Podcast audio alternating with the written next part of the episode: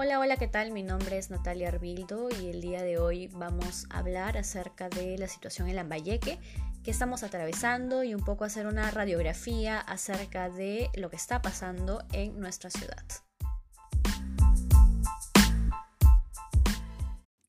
Arribaron a Chiclayo el ministro de Salud y el ministro de Defensa y por si fuera increíble, llegaron a felicitarnos.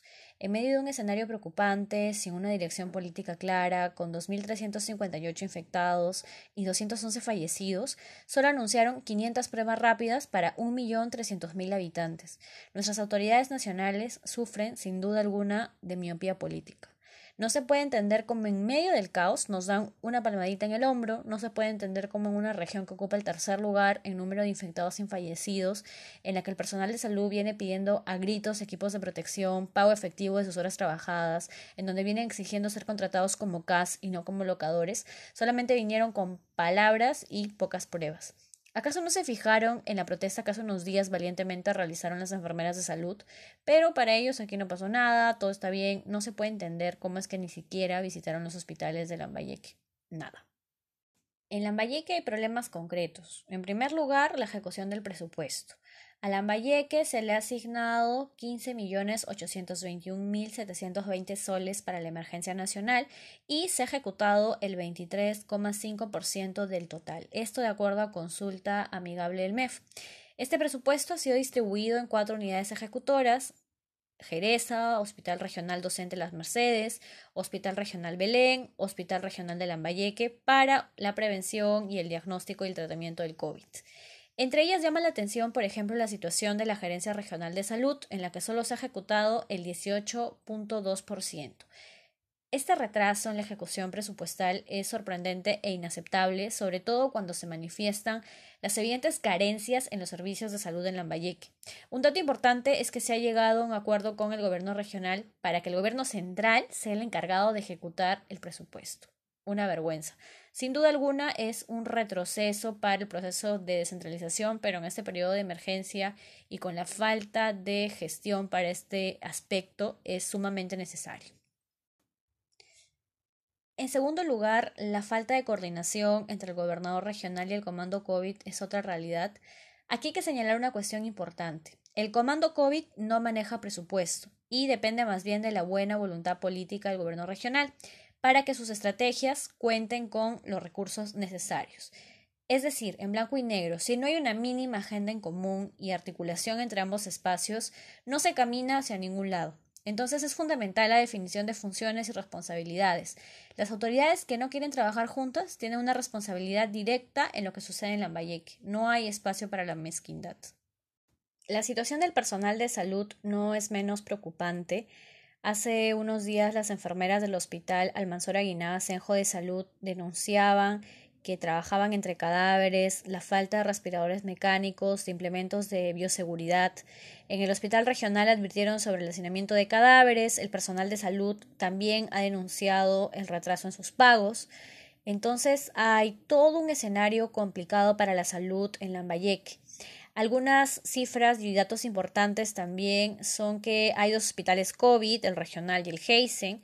En el Hospital Regional de Lambayeque se cuenta con seis camas UCI disponibles, mientras que en el Heisen del E-Salud hay 14.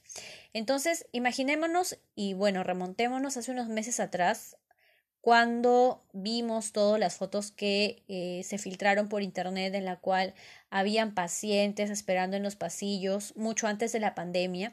Entonces el coronavirus lo que viene es un poco a agudizar lo que ya estaba mal en Lambayeque y obviamente esto afecta a la ciudadanía y es un tema que debemos discutir de aquí para adelante.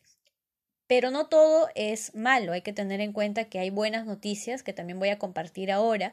Se ha previsto que en los próximos 10 días entre en operatividad el hospital de campaña un lugar que va a servir para ampliar a 270 camas de hospitalización y 38 en UCI. Entonces, también otra buena noticia es que hay 51 profesionales entre médicos, enfermeras, técnicos que van a reforzar los hospitales y centros de salud en Lambayeque. Entre estas situaciones mencionadas, eh, sí es importante tomar en cuenta, por ejemplo, el reclamo de los médicos que están siendo postergados y lo mínimo que se debe asegurar es que ellos puedan tener sus derechos laborales, uno, y también los implementos de bioseguridad que pueden permitir el mejor desempeño de su trabajo, porque finalmente sí son héroes, pero no queremos que sean mártires. Entonces, eh, entre esas situaciones, cabe resaltar, por ejemplo, para dar un panorama completo de lo que sucede en Lambayeque, la situación de los mercados, la inexistencia de albergues para personas en situación de calle, la falta de sensibilización de la población también es una problemática, el reciente rechazo a la implementación de ciclovías. Entonces hay múltiples problemas, no cabe duda y es entendible que sea una situación nueva y sumamente difícil para las autoridades, pero lo que no es entendible es la poca voluntad política para implementar lo que es mínimamente necesario para afrontar esta emergencia. La voluntad política es un atributo, señores, que no cuesta nada, pero que vale mucho. Y en Lambayeque, como en todo el mundo, la gente se está muriendo de manera inhumana y las autoridades todavía persisten en trabajar separadas.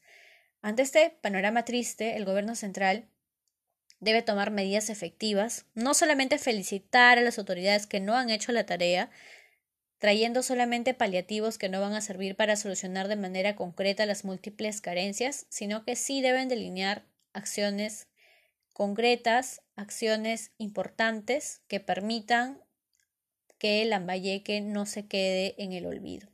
Entonces, hasta aquí el podcast del día de hoy, dando una mirada acerca de la situación en Lambayeque.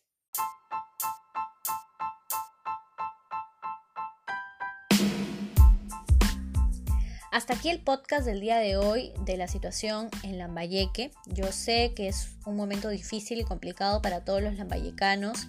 También es un momento de cuestionamiento para las autoridades, de conciencia ciudadana.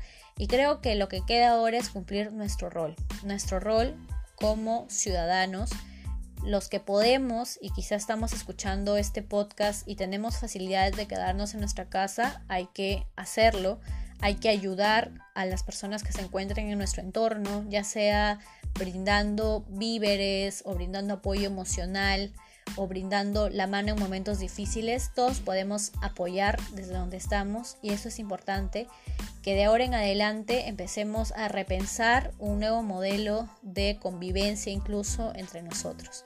Entonces nos encontramos en el próximo podcast y espero que se encuentren muy bien y que traten también en este tiempo de llevarlo con la mayor tranquilidad posible. Yo sé que es complicado para todos, pero hay que echarle buenos ánimos. Nos escuchamos pronto.